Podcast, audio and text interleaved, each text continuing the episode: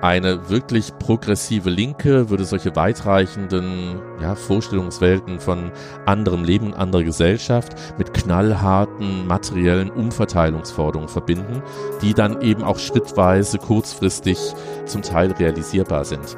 Und daran mangelt es meines Erachtens dann doch schon. Transit Talk, der Podcast des Instituts Solidarische Moderne.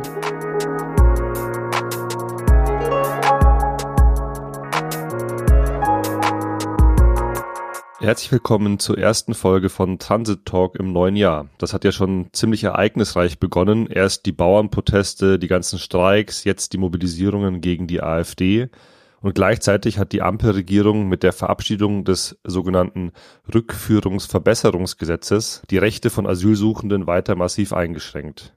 Über die aktuellen Ereignisse, was diese Entwicklungen uns über kommende Transformationskonflikte sagen können und natürlich, was das alles für uns als gesellschaftliche Linke bedeutet, wollen wir heute sprechen. Und das wie immer natürlich nicht alleine. Ich freue mich sehr, dass äh, Stefan Lesse nicht bei mir ist. Er ist Kuratoriumsprecher des ISM, Soziologe, seit 2021 Direktor des Instituts für Sozialforschung in Frankfurt. Und 2022 hat er sein letztes Buch veröffentlicht mit dem Titel Nicht mehr normal, Gesellschaft am Rande des Nervenzusammenbruchs, erschienen im Hansa Verlag. Und darüber werden wir heute auch sprechen. Herzlich willkommen, Stefan. Hallo Kerem und danke für die Einladung. In den letzten Wochen haben wir eine massive Protestwelle gegen die AfD und den Rechtsruck in Deutschland erlebt. Jetzt am vergangenen Wochenende sind wieder Hunderttausende auf die Straße gegangen. Insgesamt sind es Millionen, die die Korrektivrecherche aufgerüttelt hat. Die haben recherchiert zum Thema Deportationspläne der AfD. Überrascht dich diese Protestwelle und was drückt sich deiner Meinung nach darin aus? Also überraschend ist sie meines Erachtens schon in gewisser Weise. Auch die Zahl der Demonstrierenden. Ähm, ich finde auch überraschend, dass es jetzt nicht nur in den üblich verdächtigen Orten passiert, also nicht nur in den Metropolen, ähm, sondern auch in Kleinstädten, Mittelstädten, zum Teil auch äh, im ländlichen Raum wirklich. Ähm, ich finde es auch bemerkenswert, dass es auch in Ostdeutschland passiert. Von daher hat es mich schon in gewisser Weise überrascht. Andererseits kann man ja auch sagen, jetzt äh, mit den Korrektivrecherchen und ihren, ihrer Veröffentlichung ist irgendwie ein Maß voll, auch für den linksliberalen Bürger, die Bürgerin, ähm, wo jetzt doch erkennbar wird, wie weitreichend die gesellschaftspolitischen Veränderungsambitionen der ja, rechten und extremeren Rechten sind. Ähm, von daher ist es, glaube ich, wiederum nicht überraschend, wenn jetzt so ein bürgerlich linksliberales Milieu auf die Straße geht und äh, auch deswegen nicht überraschend äh, andererseits, weil es eben sehr klar auf die AfD fokussiert ist, äh, der Protest.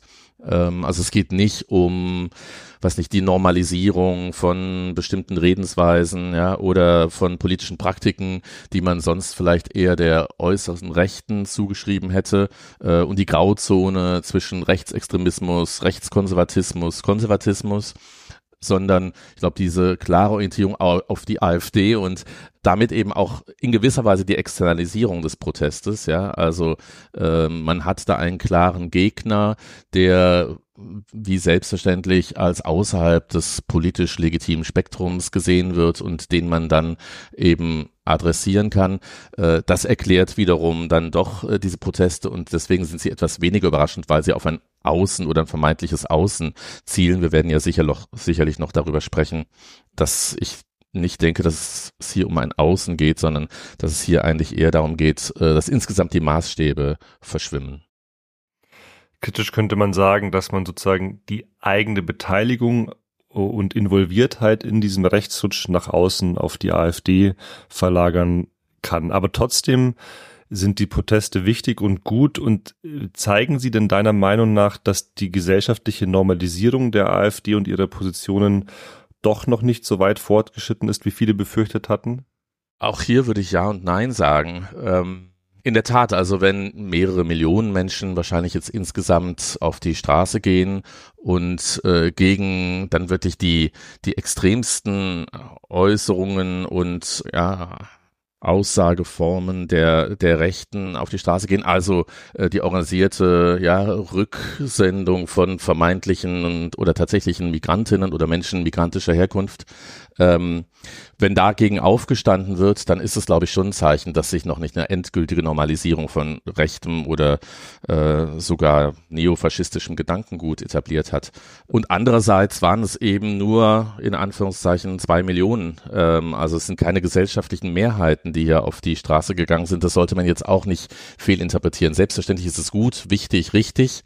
Ähm, aber wie weit jetzt auch dieser Gegenprotest, ja, gegen die extremen Formen, ja, rechten Gedankengutes und rechter Politik geht, äh, da kann man sich so sicher nicht sein. Ich glaube schon, und das zeigt ja die Zustimmung in Wahlen zunächst zur Ampelkoalition und vermutlich wird, werden es auch die nächsten Wahlen zeigen, die Zustimmung zu einem härteren Kurs im, im Asylrecht und der Asylpolitik, äh, die Skepsis gegenüber einer radikalen Klimapolitik Politik, äh, die Einverständnis mit auch autoritäreren Formen der Regierung, äh, die sind nicht plötzlich weg durch äh, diese Proteste und ich glaube, die haben sich schon relativ breit in der Bevölkerung verankert. Von daher würde ich auch hier sagen, also äh, es gibt äh, etwas Hoffnung, äh, diese Protestbewegung, diese jüngste, aber andererseits würde ich schon denken, dass die Normalisierung von rechten Ideologien doch schon arg weit fortgeschritten ist in dieser Gesellschaft.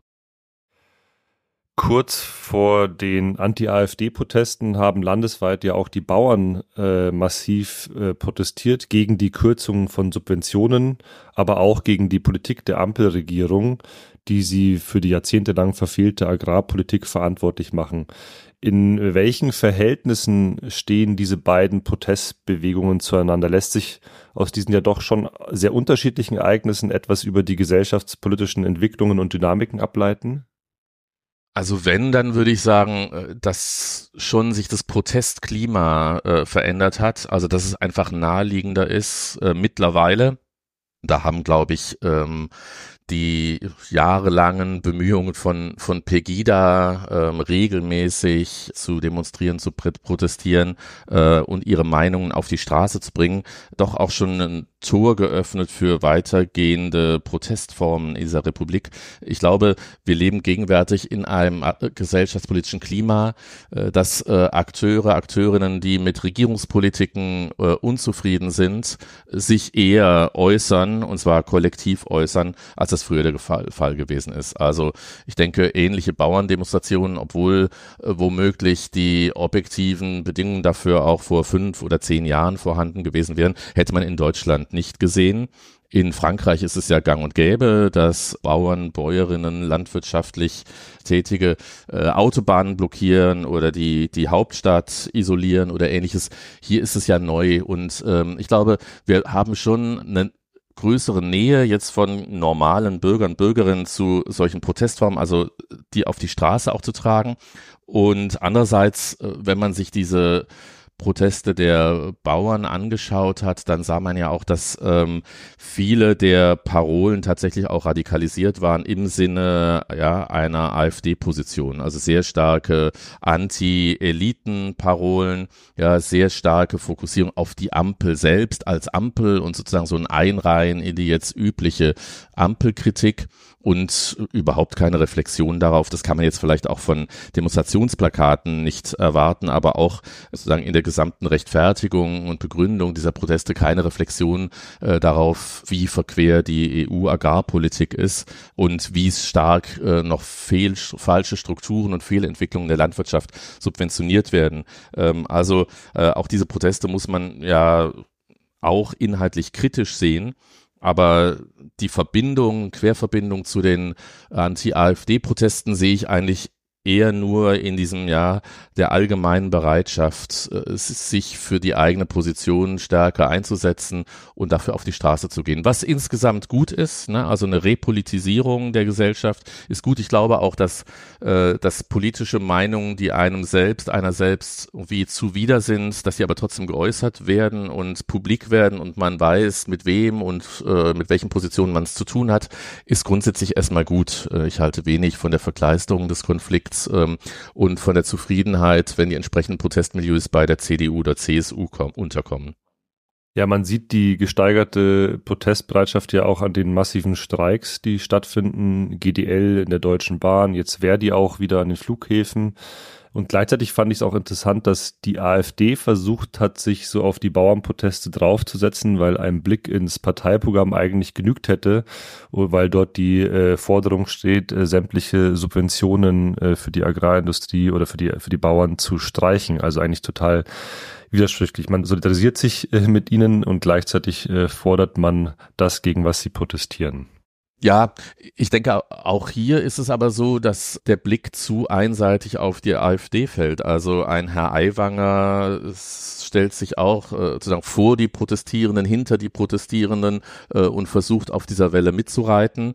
Und äh, ich finde, hier kann man wirklich ablesen, wie weit auch so ein Einvernehmen besteht zwischen Rechtsradikalismus, also einer AfD, die in, in, in Teilen ja offensichtlich faschistische Züge trägt, einem Rechtspopulismus aller äh, freie Wählerinnen in Bayern und natürlich auch bestimmten Milieus in der in der CDU, äh, die auch die Bauernproteste zu instrumentalisieren versuchen, um die verhasste Ampelkoalition und äh, innerhalb der Ampelkoalition vor allem die Grünen dann zu treffen. Also äh, auch hier finde ich es falsch, immer die auf die AfD zu schielen. Äh, die AfD profitiert davon, dass alle Proteste sich auch gegen sie richten. Äh, das könnte auch ein paradoxer Effekt der Demonstrationen der letzten Wochen Wochen sein, äh, dass die AfD durchaus auch davon wahlpolitisch und zustimmungspolitisch profitiert. Insgesamt scheint es mir wirklich wichtig zu sein, die äh, inhaltlichen, atmosphärischen, diskursiven Verschränkungen, Verknüpfungen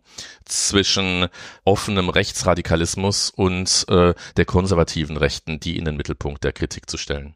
Ja, auf jeden Fall. Also die Brandmauern, die auch immer wieder betont werden, sind ja zwischen CDU, CSU und AfD schon äh, an vielen Stellen äh, massiv eingerissen worden. Mm, die jetzt beschriebenen Dynamiken sind natürlich Teil einer größeren Entwicklung, die Gegenwartsgesellschaft ist, ja, und das ist jetzt keine neue Analyse, mit immer neuen multiplen Krisen konfrontiert. Finanzkrise 2008 und die daraus folgende Austeritätspolitik, die Migrationsbewegungen äh, seit dem Jahr 2015, die auch immer wieder als Krise geframed werden, die Klimakrise, Corona-Pandemie, der Krieg in der Ukraine und jetzt seit Oktober letzten Jahres der Krieg in Israel und Palästina. Du hast in deinem 2022 veröffentlichten Buch Nicht mehr normal dich genau damit beschäftigt, wie denn eine Gesellschaft damit umgeht, dass ihr die bisherige Normalität, also das, was als normal gilt, immer schneller abhanden kommt. Kannst du das ein bisschen ausführen? Welche politischen und sozialen Dynamiken werden durch diese krisenhafte Entwicklung in Gang gesetzt? Ja, die These ist, dass die Normalitäten, und zum Begriff sage ich gleich dann noch was, dass die Normalitäten, die sich gesellschaftlich etabliert haben, also in Gesellschaften des Typs der Bundesrepublik Deutschland, und die Analyse bezieht sich dann konkret auf die Bundesrepublik Deutschland auch, dass die Normalitäten, die sich über Jahrzehnte, man kann vielleicht sagen seit dem Zweiten Weltkrieg, äh, nach und nach etabliert haben und die in verschiedener Weise fest verankert sind, nämlich in Institutionen, ähm, aber auch in ja privaten Vorstellungen von dem, was gut und äh, richtig ist, was falsch und was nicht sein sollte, dass sich diese Normalitäten wirklich mittlerweile in Bewegung befinden und dass sie in diesem Krisenzyklus, den du auch angesprochen hast, der letzten ja ein, zwei Jahrzehnte, äh, dass diese Normalitäten doch brüchig geworden sind. Ähm, und unter Normalitäten verstehe ich erstmal Vorstellungswelten, die aber sehr material sind. Also es sind Vorstellungswelten, die unterscheiden, ich habe es angedeutet, zwischen äh, dem, was sein soll, was nicht sein soll, ja, was geht, was nicht geht, äh, was auffällt, was irgendwie für selbstverständlich gehalten wird. Und diese Vorstellung von dem, was eben normal ist oder sein soll, ähm, und dem, was nicht normal ist oder nicht mehr äh, als normal gilt, ähm, diese Vorstellungswelten, die einigermaßen fest etabliert waren äh, zu Beginn des 21. Jahrhunderts, äh, sind jetzt eben ins Wanken geraten. Und die Abfolge von Krisen, ich lasse das in dem Buch mit der Finanzkrise 2007, 2008 beginnen, die jetzt in Deutschland nicht so heftig zugeschlagen hat, aber in äh, einigen südeuropäischen Ländern ja ganz massiv, ähm, wo aber erstmalig irgendwie ruchbar wurde, dass es sein könnte, dass das Weltfinanzsystem aus den Fugen gerät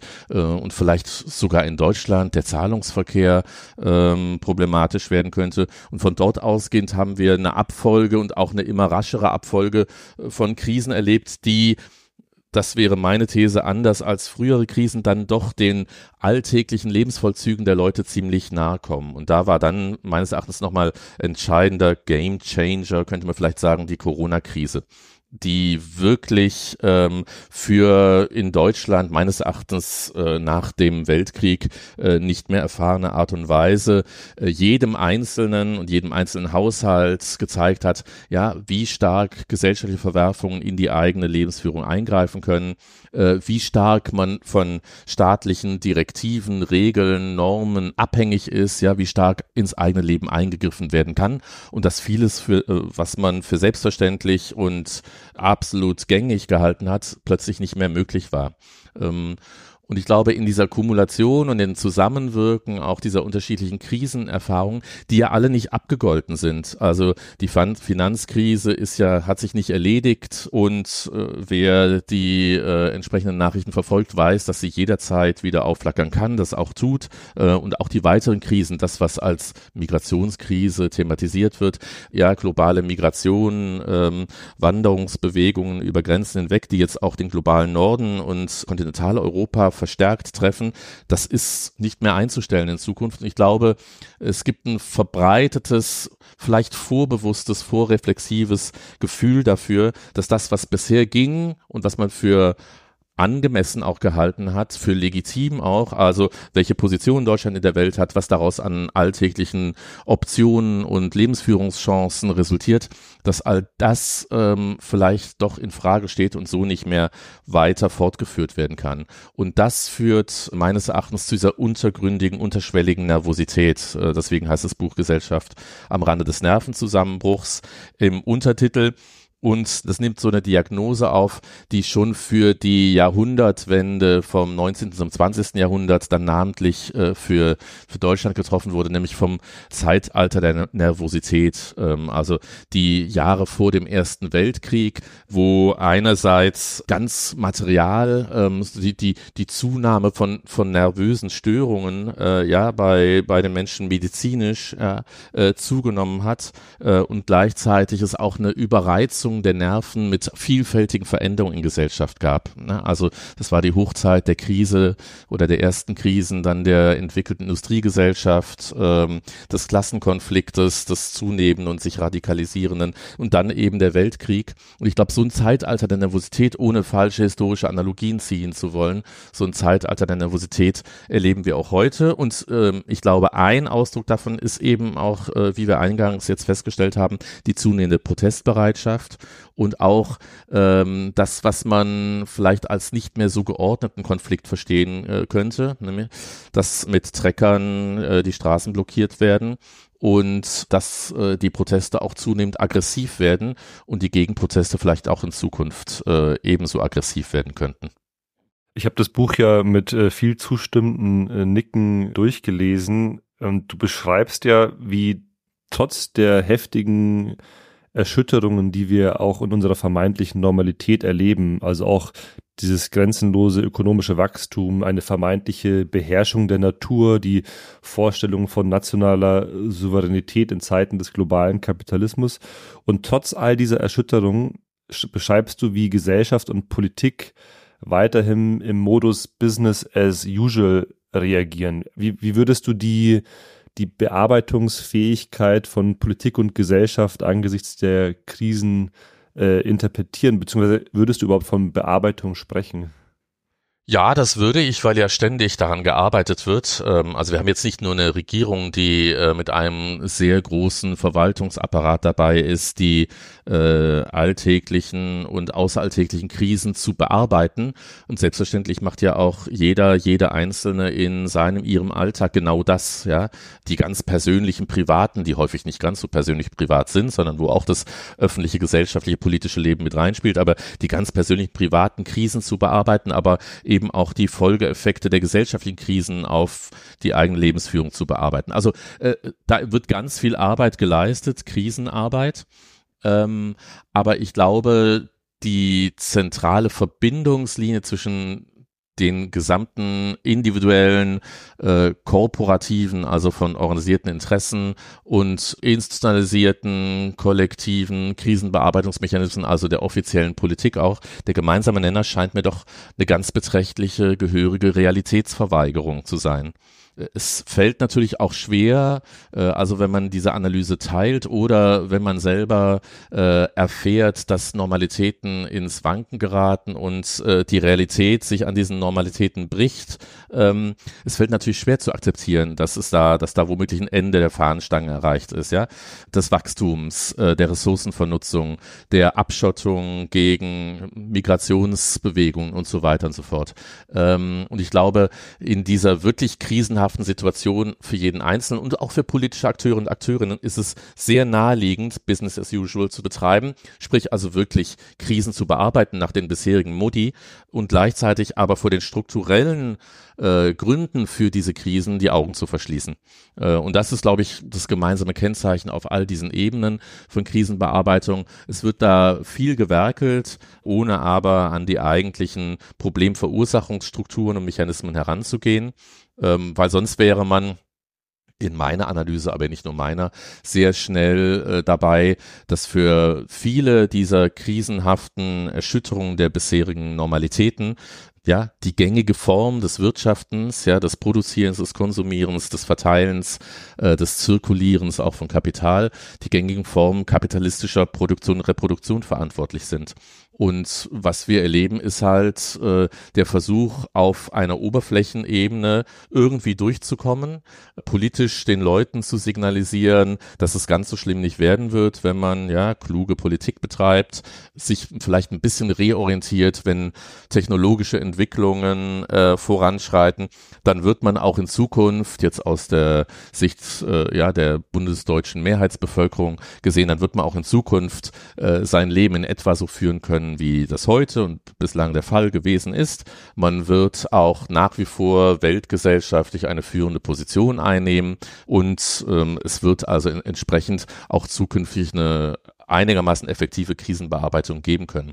Ähm, und wer das sagt und wer das glaubt, der verweigert sich meines Erachtens den Realitäten. Und ich finde, wie gesagt, das ist äh, sehr gut erklärbar, jetzt nicht nur psychologisch oder äh, psychosozial, sondern äh, ist es ja völlig klar, dass auch die Interessen einer Mehrheit der deutschen Bürger und Bürgerinnen genau darin liegt, ja, Business as usual weiter betreiben zu können und dann berühren und äh, sozusagen beeinflussen die Interessen sehr stark die Weltdeutung ähm, und dann eben auch die politische Positionierung, was man akzeptiert und was man nicht akzeptiert. Von daher Realitätsverweigerung und sagen ab Abspaltung der Realitäten von, vom Alltag, sowohl politisch wie auch privat, scheint mir doch die zentrale, das zentrale Krisenphänomen eigentlich zu sein. Ja, manche politische Akteure sprechen dann davon, dass man doch einfach nur eine vernünftige Politik betreiben müsse, ohne genau zu sagen, was denn das Vernünftige ist. Und es ist ja wirklich äh, krass zu sehen, dass selbst zaghafte Transformationsversuche, also wirklich ganz äh, reformistische Sachen wie weniger Autoverkehr in den Städten oder jetzt ganz aktuell dieser äh, gescheiterte Ausbau der Deutschen Bahn, beziehungsweise eigentlich die Infrastrukturerhaltung der Deutschen Bahn, dass das ähm, alles scheitert und die Beharrungskräfte einfach äh, so stark sind, dass sich selbst so kleine Dinge nicht ändern. Du hast schon viel dazu gesagt, wo du die Beharrungskräfte dafür siehst. Ich würde gerne mal ein Zitat aus deinem Buch bringen. Da schreibst du, das denkbare Denken, schön am Geländer festhaltend, auf Sicht fahren und nicht vom Weg abkommen. So und nicht anders lautet die Selbstbeschwörungsformel einer vor Veränderung zurückschreckenden, alleine schon von der Vorstellung ganz anderer Vorstellungen traumatisierten Gesellschaft. Zitat Ende. Kannst du das näher ausführen? Also wie wirkt sich die begrenzte Imaginationskraft einer Gesellschaft darauf aus, wie wir mit den gegenwärtigen Krisen umgehen? Also fehlt uns das die Möglichkeit äh, des Denkens in einer Utopie? Ja, ganz offensichtlich fehlt uns das. Und was du gerade benannt hast, ähm, also allein die Utopie einer autofreien Innenstadt, ähm, das kann man ja wirklich als Krisenphänomen und Krisenbearbeitungsphänomen im Klein- und Kleinstformat zum Teil betrachten. Und da werden die, die Grenzen der Imaginationskraft ganz, ganz offensichtlich und äh, auch die Folgen davon, wenn man andere Vorstellungswelten in Anschlag bringt. Da sieht man dann eben die zum Teil extrem aggressiven Reaktionen, äh, Abwehrreaktionen auf solche äh, Vorstellungen. Ich meine, man muss, glaube ich, in, in jeder größeren Stadt nur mit dem Fahrrad unterwegs sein und den alltäglichen Kleinkrieg gegen die Autofahrer und Autofahrerinnen praktizieren, um zu sehen, jetzt wirklich ganz im Sinne des Buches auch, welche Nervosität und eigentlich auf beiden Seiten da in der Luft liegt und wie schnell der Funke mittlerweile auch überspringt zu einem aggressiven Verhalten. Und äh, wir erleben das beispielsweise hier wirklich ganz lokal politisch, also mikropolitisch äh, im, im Ursinne in Frankfurt im Öderweg, ja, wo eine ja, Straßensperre angebracht ist, damit Autos links abbiegen müssen oder rechts und dann nicht weiter äh, direkt in die Innenstadt fahren können, äh, wohingegen das aber Fahrradfahrer dann können. Und sozusagen die Prominenz dieses Konfliktes, ja, in der medialen Berichterstattung, in der lokalpolitischen äh, Konkurrenzsituation, aber dann eben auch vor Ort im atmosphärischen ist irre, ist immens, ja, und solche kleinstmöglichen Annäherungen an eine irgendwie andere Form der Mobilität, eine andere Form der Gestaltung, der Gestaltung des, des innerstädtischen Verkehrs, das sieht man sofort, wie viel Konfliktpotenzial, Aggressionspotenzial darin liegt. Und wenn wir das dann höher skalieren, ja, ähm, im Sinne einer tatsächlichen Mobilitätswende, ja, äh, gesamtgesellschaftlich, äh, Umstellung von Individual auf Kollektivmobilität oder wirklich eine, eine radikale Veränderung auch äh, unserer Ressourcenpolitik. Das sieht man ja an allen Ecken und Enden, wenn äh, die äh, FDP versucht mit äh, also mit ringenden Händen die EU irgendwie noch dazu zu bewegen, vermeintlich nachhaltige E-Fuels durchzusetzen und äh, das Ende des Verbrennermotors jedenfalls des hochpotenten Porsche Verbrennermotors noch ja ein paar Jahre hinauszuschieben.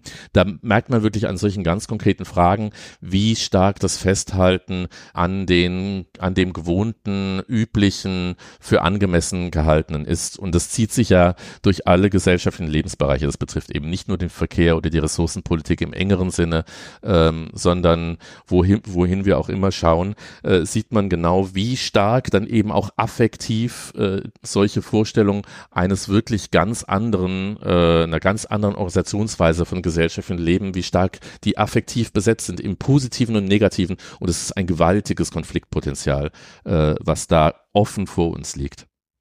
Warum denkst du denn, ist äh, unser Denken in Utopien abhanden gekommen? Also es gab ja auch mal andere Zeiten, da hat man in sozialistischen Utopien gedacht, in anarchistischen Utopien gedacht oder ja auch in ökologischen Utopien. Wieso äh, können wir das gar nicht mehr außerhalb der Box denken? Also wir können das natürlich schon noch, machen ja auch immer wieder eine ganze Menge Leute aber es ist nicht ein gesellschaftliches Programm oder ein gesellschaftspolitisches Programm, auch Alternativen mitzuführen. Ja, und ähm, ich meine, mittlerweile mag man das ja gar nicht mehr so ausdrücken, äh, mit äh, einer Alternative für Deutschland, die den Alternativbegriff eigentlich auch ru ruiniert hat. Ähm, aber ich glaube, das äh, ist genau das Problem, dass wirklich seit Jahrzehnten diese Alternativlosigkeit nicht nur gepredigt wird, sondern auch in den Köpfen und vielleicht sogar in den Herzen vieler Menschen verankert ist. Und ich meine, man muss sich auch nicht täuschen. Äh, selbstverständlich sagen wir dann immer, früher war alles besser, ja, und äh, da gab es die nicht nur individuellen Autoren, Autorinnen, die das ganz andere gedacht haben, sondern da gab es soziale und politisch-soziale Bewegungen, die auch für das andere standen, äh, andere Vorstellungswelten nicht nur imaginiert haben, äh, sondern auch auf die Straße gebracht haben, versucht haben, damit auch sozusagen politisch wirksam zu werden. Aber auch das waren ja immer Minderheitenveranstaltungen. Also jedenfalls, wenn wir an die Geschichte der Bundesrepublik Deutschland kennen, auch die Studierendenbewegung, die Frauenbewegung, die Friedensbewegung waren starke Bewegungen, die natürlich tief gesellschaftlich verankert waren aber man wird, glaube ich, von keiner dieser Bewegungen behaupten können, dass es eine Mehrheitsbewegung jetzt sozusagen im Sinne der Wahlberechtigten der Bundesrepublik Deutschland äh, zum jeweiligen Zeitpunkt gewesen wäre. Ähm, aber ich glaube, was schon der Fall war, dass ähm, für damalige Protestbewegungen und ihre Inhalte, die, vielleicht könnte man irgendwie sagen, die Rezeptivität, die Anschlussfähigkeit im institutionalisierten politischen Feld größer war. Ja, also äh, eine sozialliberale Koalition, ja, oder eine SPD, in der damals auch, also äh, ist noch ein, wenn auch randständig, aber schon ein marxistisches, ja, oder ein links sozialdemokratisches Milieu gab. Ähm, die frühen Grünen waren natürlich auch völlig anders ähm, programmatisch aufgestellt, aber auch von ihrer Milieuhaftigkeit, als es heute der Fall ist. Also ich glaube, was abhanden gekommen ist, ist der Nexus zwischen politisch-sozialer Bewegung und parlamentarischer Repräsentation, äh, den es in der Bundesrepublik Deutschland doch äh, lange Zeit gegeben hat. Und der ist tatsächlich, würde ich sagen, seit den 80er Jahren und da kann man tatsächlich auch irgendwie dieses Etikett Neoliberalismus äh, drüber kleben, muss man aber nicht. Aber ich glaube, diese Verbindungslinie ist wirklich gebrochen. Also das, was äh, zivilgesellschaftlich an sozialer, politischer Bewegung gedanklich, ideell, aber dann auch material da ist, findet einfach kaum mehr Repräsentanz und äh, schlägt keine Funken mehr ins parlamentarische Feld und nach Lage der Dinge finden die wesentlichen Veränderungen institutioneller Art, also wo dann auch gesellschaftliche Regularien, Normative verändert werden, angepasst werden und ähm, da vielleicht auch progressiv angepasst werden, finden halt nach wie vor über die Gesetzgebung statt. Äh, und es ist offensichtlich so, dass der Druck ähm, nicht ausgereicht hat, über die Jahrzehnte von links im parlamentarischen Feld anschlussfähig zu sein, um dann entsprechende ja, gesetzliche institutionelle Veränderung auch herbeizuführen. Und da muss man sagen, ist natürlich jetzt seit einem Jahrzehnt äh, mindestens die AfD extrem erfolgreich, ja, oder die Rechte extrem erfolgreich und zwar auch in Zeiten, äh, wo keine rechten Regierungen an der Macht sind, sondern ähm, du hast ja schon von Asylrecht gesprochen und der Asylpolitik der europäischen und der Positionierung dann auch der Grünen, auch von von großen Mehrheiten der Grünen beispielsweise zu dieser Frage. Da ist es der der Rechten offensichtlich gelungen, auch bei linken oder, oder linksliberalen Milieus den Eindruck zu erwecken, ja, also ähm, hier gibt es tatsächlich Grenzen, ja, der Aufnahmefähigkeit, der Liberalität, ja, äh, irgendwie ähm, der, der Offenheit von Gesellschaft in verschiedener Hinsicht, äh, da ziehen die Leute nicht mehr mit. Ähm, und obwohl auch das keine Mehrheitsposition ist, ähm, in der Bundesrepublik Deutschland jedenfalls noch nicht, scheint es da tatsächlich die entsprechende Anschlussfähigkeit bei politischen Akteuren und Akteurinnen zu geben, da mal schnell dann ähm, Vorsicht walten zu lassen und vielleicht rechts gegenzusteuern, obwohl man selber ähm, politisch, äh, ideell, intellektuell vielleicht anderes wollen würde. Äh, das ist also auffällig, dass es diese Kanalisierung von Protest von rechts in die Politik offensichtlich gibt, aber von links nicht.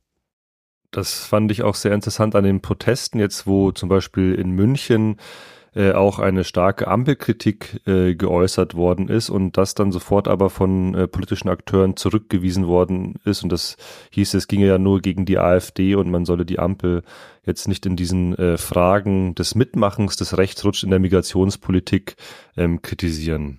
Ja, es gab da ja schon große Aufregung, dass äh, man die CSU oder ja Teile der Organisationen die CSU nicht dabei haben wollte, äh, wofür aber natürlich aus einer linken Perspektive alles spricht. Ja, wir haben es gerade eben ja schon kurz angedeutet. Also wenn man sich die migrationspolitischen Äußerungen aus der CSU des letzten Jahrzehnts anschaut, dann wird man in vielen Fällen und in sozusagen gerade den Hochkonjunkturen der Auseinandersetzung mit Migrationsfragen, wird man keinen Unterschied zwischen der Semantik und Rhetorik der CSU oder bestimmter Teile der CSU zu denen der, der AfD oder jetzt der Freien Wähler unter Aiwanger feststellen.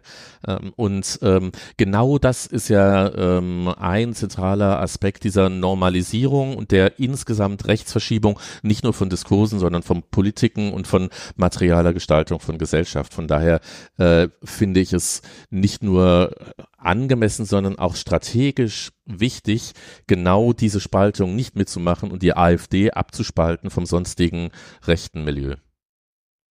Genau, man sollte auch nicht vergessen, dass sich Bundeskanzler Scholz noch im Oktober auf den Spiegel bringen hat lassen mit der Überschrift, wir müssen endlich wieder im großen Stil abschieben, weil Migration als Problem darzustellen, darin sind sich fast alle politischen Akteure momentan im Bundestag einig. Ähm, ein Satz in deinem Buch war auch, dass wir uns gerade in einer Welt befinden, in der die alte Normalisierung verschwindet, eine neue sich aber noch nicht hergestellt hat. Das hat mich so ein bisschen an den äh, berühmten Spruch von Gramsci und den Monstern des Übergangs erinnert.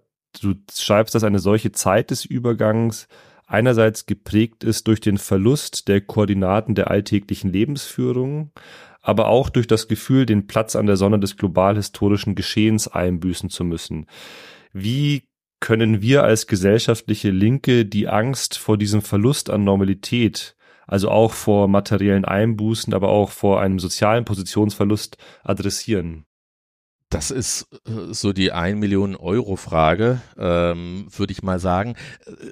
Zu, zu dieser Diagnose und, und diesem Gramsci-Bezug, das ist interessant. Wenn man jetzt den Text rein soziologisch lesen würde, würde man sagen, oh, das hat total den Dürkheim-Bezug. Ja, Emil Dürkheim, klassischer äh, Soziologe, der auch ganz stark für diese integrationstheoretischen Vorstellungen der Soziologie und von Gesellschaft steht, die ja bis heute äh, Teil der Normalität sind. Wir stellen uns Gesellschaft immer als Einheit und als stabil vor. So soll sie jedenfalls sein. Und wenn Einheit und Stabilität gef gefährdet sind, äh, dann kommen eben diese, diese Krisen der, der Normalitätserfahrung ins Spiel. Und Dürkheim hat Ende des 19. Jahrhunderts, zu Beginn des 20. Jahrhunderts genau auch so eine Diagnose gestellt. Er sagt, ähm, das war die Hochzeit des Klassenkonflikts, ja, und der, der industriellen, äh, ja, ähm, der Hochindustrialisierung und der, der Proletarisierung der, der Arbeitenden. Und da hat er gesagt, ah, hier verschiebt sich alles, ja, Gesellschaft ist irgendwie am Auseinanderdriften und die alte Moral ähm, ist äh, sozusagen jetzt am Schwinden, nämlich die Moral der Ständegesellschaft, der Feudalgesellschaft, wo die Ordnung irgendwie klar war äh, und jeder wusste, wo sein Platz ist. Jetzt löst sich das alles auf und eine neue Moral, nämlich der ja, Marktgesellschaft, ist noch nicht gefunden. Und diese, diese Vorstellung, dass es so ein Interregnum gibt, äh, findet sich also bei einem klassischen bürgerlichen, muss man sagen, Soziologen und findet sich aber auch ähm, eben bei Gramsci ähm, äh, diese, diese Zwischenzeit, wo die gesellschaftliche Ordnung, wenn man so möchte, aus den Fugen geraten ist, die materiale, die ideelle Ordnung äh, und eine neue aber sich noch nicht hergestellt hat und wo dann einerseits ähm, oder wo vieles möglich ist, aber so, sowohl viel Progressives wie auch viel Regressives. Genau, und ich glaube schon, dass wir uns auch in so einer Zwischenzeit befinden. Das ist die Diagnose, die ich teilen würde wie man jetzt die Angst vor dieser Ungewissheit, der Unterbestimmtheit der gegenwärtigen gesellschaftlichen Konstellation nimmt ähm, und diese Unterbestimmtheit und dann eben auch die Nervosität der Leute, könnte man sagen, progressiv umzulenken äh, versuchen könnte, äh, da bin ich einigermaßen ratlos. Man kann jetzt einfach so abstrakt sagen, oder ich würde abstrakt sagen, es müsste eine Kombination sein, äh, nämlich wenn ich sage Realitätsverweigerung ist das eigentliche Krisenphänomen, dann müsste man die Realitäten ganz klar auf den Tisch des Hauses legen. Ja, ähm, und ich bin jetzt kein Politiker und nicht politisch verantwortlich, ähm, so dass man sagen würde, oh nee, das können wir nicht machen, ja, dann verlieren wir unsere Mehrheiten, äh, sondern ich glaube, das ist das eine tatsächlich. Ähm, die unglaubliche Destruktivität des herrschenden Vergesellschaftungssystems offen auf den Tisch des Hauses zu legen und an allen möglichen Ecken und Enden, und es passiert ja an allen möglichen e-, Ecken und Enden, zu sagen, wie menschenverachtend, wie destruktiv, wie zerstörerisch diese gesellschaftliche Ordnung namens ja, globaler Kapitalismus mit der konkreten Rolle ja, der deutschen Ökonomie und Gesellschaft in diesem System, wie zerstörerisch dieser Zusammenhang ist. Und dass niemand eigentlich wollen kann, äh, selbst wenn er oder sie davon profitiert, profitiert oder zu profitieren meint, dass niemand äh, wollen kann, diesen zerstörerischen Zusammenhang vorzuschreiben, ja, und irgendwie händering zu versuchen, ihn jetzt auch nochmal 10, 20, 30 Jahre zu verlängern. Ähm, also die Rückkehr des Realitätsprinzips sozusagen, ja, ähm, auch in die linke Politik oder linke Mobilisierung, das finde ich wichtig. Aber natürlich haben auch diejenigen recht, die sagen, aber wenn wir jetzt nur mit Ängsten kommen, ja, und sagen, äh, Leute, es geht alles zu Ende, wie wir es äh, bisher erfahren haben, und das auch zu Recht, ja, es war weder moralisch noch ökologisch noch ähm, zivilisatorisch oder menschenrechtlich, ja, ähm, weiter tragbar, diese, dieses Vergesellschaftungssystem fortzuschreiben und, und weiter zu radikalisieren. Dennoch ist klar, äh, je individuell, ähm, und da müssen wir uns dann nur selber prüfen, geht uns ganz schön die Sause. Ja, wenn wir uns überlegen, ja, was heißt das denn für unsere alltäglichen Lebensverzüge und für unsere Kinder und ja überhaupt, ja, für das, was wir eben für normal halten. Und dann muss man natürlich ergänzen, also dieses Realitätsprinzip durch ähm, das, was verlustig gegangen ist, nämlich die Vorstellung dessen, wie es anders sein könnte. Äh, und dann muss auch klar sein, das andere hat irgendwie für jeden Menschen an bestimmte, an einer bestimmten Stelle eine, eine Attraktion, ja, muss irgendeine Attraktion ausüben.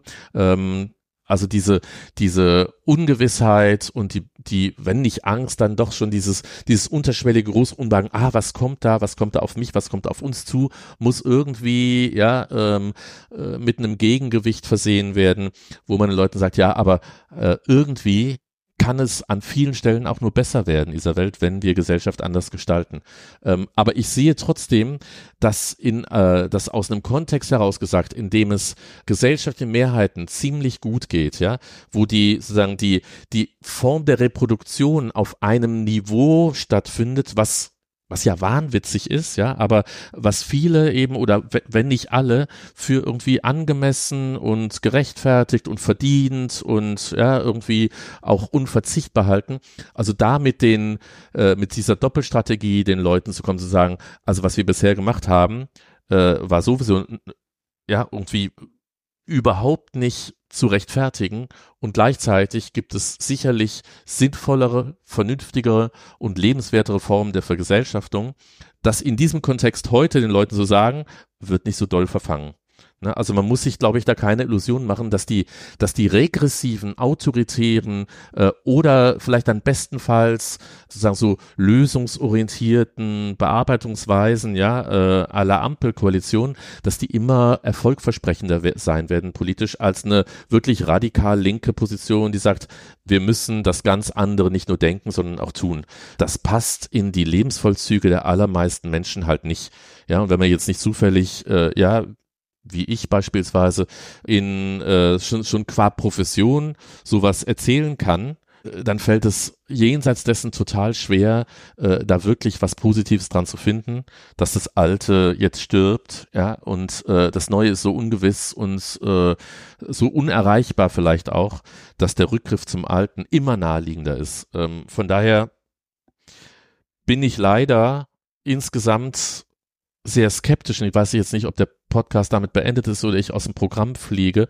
Ich bin sehr skeptisch, dass man da wirklich eine, eine linke, progressive, jetzt im weitesten Sinne, Modalität, ja, dieses, dieses Unbehagens am Verlust der Normalität wird finden können.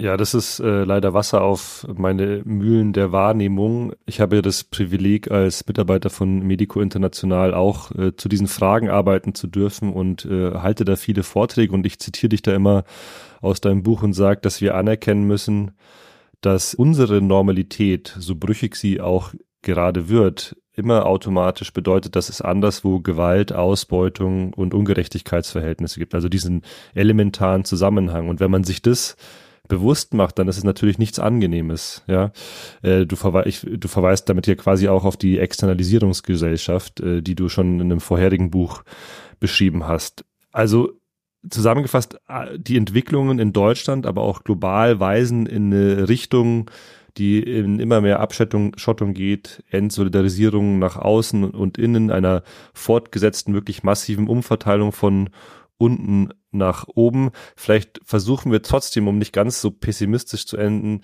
darüber nachzudenken, wie denn Ansatzpunkte sein könnten, um mittel- und langfristig an gesellschaftlichen Bewältigungsstrategien auf die Krise zu arbeiten, die nicht regressiv, sondern progressiv und solidarische Antworten formuliert. Ich hätte da auch einen Vorschlag, den wir als ISM mal vor einiger Zeit ausgearbeitet haben. Ich glaube, mit dem Konzeptwerk Neue Ökonomie. Und zwar, indem wir zum Beispiel als Einstrang an einem neuen Wohlstandsbegriff arbeiten. Also dass unser Wohlstandsbegriff nicht davon abhängt, ob ich mit 180 über die Autobahn fahren kann, sondern zum Beispiel, dass ich äh, weniger arbeite und äh, mehr Zeit für Familie, Freunde und Kultur habe. Also im Sinne einer Arbeitszeitverkürzung. Vielleicht könnten wir so wenigstens, damit die Zuhörer nicht zu depressiv aus diesem Podcast ausgehen, überlegen, was so Ansatzpunkte wären, wie ich sie gerade geschildert habe. Ja, das ist sicherlich ein Ansatzpunkt. Ähm, ich weiß nicht, wie früh ich jetzt Wasser in den Wein schütten soll oder erst noch ein bisschen, ja, hier ähm, Wein predigen sollte. Ähm, aber ich fange mal gleich damit an. Ich finde es, ich finde es richtig. Ja, also da arbeiten ja sehr viele dran. Ein anderer, anderer Wohlstandsbegriff, ähm, ein anderer Freiheitsbegriff. Ja, dass Freiheit nicht heißen soll, ich kann individuell tun und lassen, was ich will. Ja, und so ein vollständig ego egozentrierter Freiheitsbegriff, ja, und inwieweit meine eigenen Freiheiten jetzt andere einschränken oder belasten, äh, das kann mir herzlich egal sein. Hauptsächlich meine eigene Freiheit ist gewährleistet. Und zum Beispiel von so einem individualistischen auf einen, auf einen kollektiven Freiheitsbegriff umzuschalten. Ja, ähm, aller Ehren wert, da einerseits sozusagen rhetorisch diskursiv das zu tun, andererseits sind da ja natürlich aber auch Erfahrungen zentral, ja, dass eine andere Form der Ausübung von Freiheit, der Organisation von Freiheit äh, oder eine andere Form der der Produktion und sozusagen des, des Umgangs von und mit Wohlstand, ja, dass das möglich ist. Deswegen denke ich einerseits solche, solche diskursiven Strategien sind wichtig, andererseits aber all das, was ganz praktisch, empirisch passiert, solche anderen Vorstellungswelten auch schon zu leben. Ja, das ist ja kleinteilig, ähm, lokal. Da gibt es ja sehr viel andere Formen der Organisation von Produktion und Konsum in Form von solidarischer Landwirtschaft oder von von Produktionskonsumgenossenschaften und ähnlichem. Da werden ja auch schon andere Vorstellungen von, ja, was sollte alltäglicher Reichtum bedeuten, ja, an, an Nahrung oder an, an Konsummöglichkeiten. Das ist total wichtig. Äh, mir scheint nur, ähnlich wie dieser Podcast wahrscheinlich nur ein bestimmtes Milieu erreichen wird, ja, äh, ist es auch mit diesen und das, das diskreditiert ja diese Versuche überhaupt nicht. Das meine ich gar nicht, ne? Aber das ist wahrscheinlich eine strukturelle Grenze davon, ja. Also äh, der Versuch jetzt über, weiß ich nicht, wie man sich es vorstellen sollte, äh, irgendwelche Formen der ja äh, Ansprache, Vorstellung von von Wohlstand, von Freiheit, ähm, von Selbstbestimmung zu verändern der wird ja erstmal bei denen verfangen, die auch auf entsprechende Ansprachen ja irgendwie reagieren und dafür prädestiniert sind, dass man sie ansprechen kann.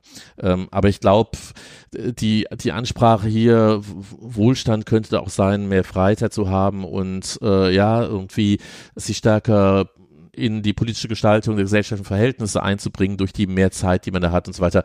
Das kommt natürlich bei all denjenigen, die in prä prekären Beschäftigungen sind, ja, die geringe Ressourcen haben, die einfach andere Dinge zu tun haben, als sich um sowas zu kümmern, ja, das wird da wahrscheinlich nicht verfangen und nicht ankommen. Ne? Und deswegen äh, haben solche letztlich ja dann doch irgendwie akademisch, ja, äh, bürgerlichen Strategien und, und Überlegungen immer, immer ihre Grenze. Ne, und äh, naheliegender wird da immer sein, irgendwie sehr konkrete materielle Forderungen im Hier und Jetzt zu stellen. Und damit müsste es eben verkoppelt werden. Ja, was, wie kann man denn die Lebenssituation von denjenigen, die äh, ja am meisten geschunden sind in dieser Gesellschaft, relativ kurzfristig und spürbar auch verbessern? Ne, also eine wirklich progressive Linke würde solche weitreichenden ja, Vorstellungswelten von anderem Leben und anderer Gesellschaft mit knallharten materiellen Umverteilungsforderungen verbinden, die dann eben auch schrittweise kurzfristig zum Teil realisierbar sind. Und daran mangelt es meines Erachtens dann doch schon. Ne? Ähm, an so einer Verkopplung von Vorstellungssemantik und einer wirklich sehr, sehr harten Umverteilungsforderung. Ne? Und in diese, diese Nähe, die man dann auch immer hat, ich habe da auch eine äh, irgendwie eine, eine Sympathie für, für bedingungsloses Grundeinkommen. Aber das geht meistens nicht damit einher, dass man sagt, ja, aber jetzt kurzfristig, ja, im nächsten Jahr geht es darum, den Mindestlohn auf 14, 15, 16 Euro zu erhöhen, ja, oder für die allgemeine Verbindlichkeit von Tarifverträgen zu kämpfen oder ähnliches. Ne? Also diese, diese dann doch am Ende recht unterschiedlichen Positionen von unterschiedlichen Milieus, die so zu verknüpfen, das wäre dann ähm, wahrscheinlich äh, die, die eigentliche Strategie, die man verfolgen müsste. Auch da dazu gibt's ja im ISM-Kontext schon seit langem Überlegungen, Mosaiklinke und so weiter. Ne? Ähm, Leider haben diese Überlegungen ja nicht wirklich gefruchtet. Die sind alle sehr überzeugend und äh, erhellend, aber jetzt in der politischen Praxis äh, offensichtlich dann doch mit so vielen Hürden äh, und Vorbehalten versehen, dass wir da noch nicht wirklich viel weiter sind. Ja, du hast natürlich äh, recht, dass die viele Menschen, die in prekären Arbeitsverhältnissen arbeiten, die keine Ahnung nach der Arbeit, nachdem sie zehn Stunden in der Arbeit waren, noch sich um ihre Familie kümmern müssen, dass die lieber in einer für sie einigermaßen erträglichen Normalität äh, verbleiben, äh, als äh, sich irgendwie Gedanken zu machen, wie könnte es anders sein, weil sie gar nicht die Zeit und auch die Muße dafür haben. Ja, also mit vollem Recht in gewisser Weise. Ne? Total. Ähm, aber natürlich auch mit, wenn das sozusagen kollektiviert ist, also wenn es viele Millionen machen, natürlich auch ein riesiges Problem ist. Ne? Aber das kann man niemandem individuell absprechen, dass da die Präferenzen, würde man jetzt so sagen, die Präferenzordnung eine ganz andere ist, als sich jetzt ja über die Neugestaltung von Ökonomie zu unterhalten oder Gedanken zu machen. Ja, äh, keine rosigen Aussichten. Äh, es sind äh, riesige Berge vor uns, die wir zu überwinden haben. Und ich glaube, bei dieser Folge belassen wir es dabei, dass wir äh, nicht mit einem äh, rosigen Ausblick, einem positiven Ausblick zu Ende gehen, sondern äh, sagen, dass wir noch viel zu arbeiten haben, um die Illusion zu brechen, dass wir mit den alten Rezepten so weitermachen könnten wie bisher und gleichzeitig in dem Wissen, dass diese Rezepte doch erstaunlich beliebt sind aus verständlichen Gründen. Möchtest du noch was ergänzen? ich wollte eigentlich nur noch ergänzen, dass das, was du in deinen Vorträgen dann offenbar dann öfter mal mit Blick auf die Externalisierungsgesellschaft sagst, dass ich das einfach nochmal bestärken möchte, ja.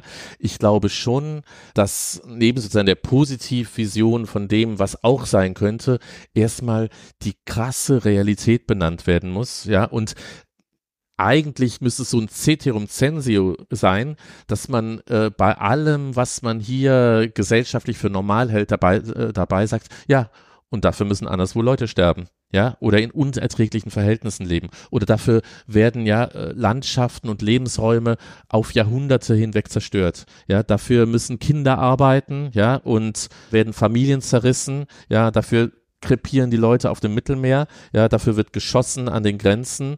Also ich glaube schon, dass wenn man das so ähnlich, ja, repetitiv und immer wieder sagen würde, wie wir jetzt über Jahrzehnte neoliberale Gewissheiten eingetrichtert bekommen haben, jedes Mal gesagt wird, ja, alles gut und schön, aber das, was wir hier für normal halten, ist tödlich, ja.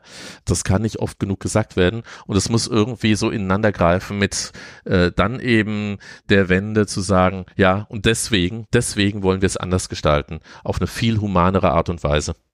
Genau, also diese Normalisierung der alltäglichen Gewalt und Brutalität äh, nicht zulassen, auch in den eigenen Vorstellungswelten nicht zulassen. Und ich glaube, auf uns kommen noch äh, heftigere Zeiten zu. Umso wichtiger sind äh, Netzwerke wie das Institut Solidarische Moderne, um Kontakte aufrechtzuerhalten und im Zweifel auch Solidarität organisieren zu können. Deshalb vielen Dank, dass du dir die Zeit genommen hast und ähm, wir sehen uns auf den nächsten Veranstaltungen und vielleicht auch auf den nächsten Protesten gegen rechts. Alles Gute euch und bis zur nächsten Ausgabe.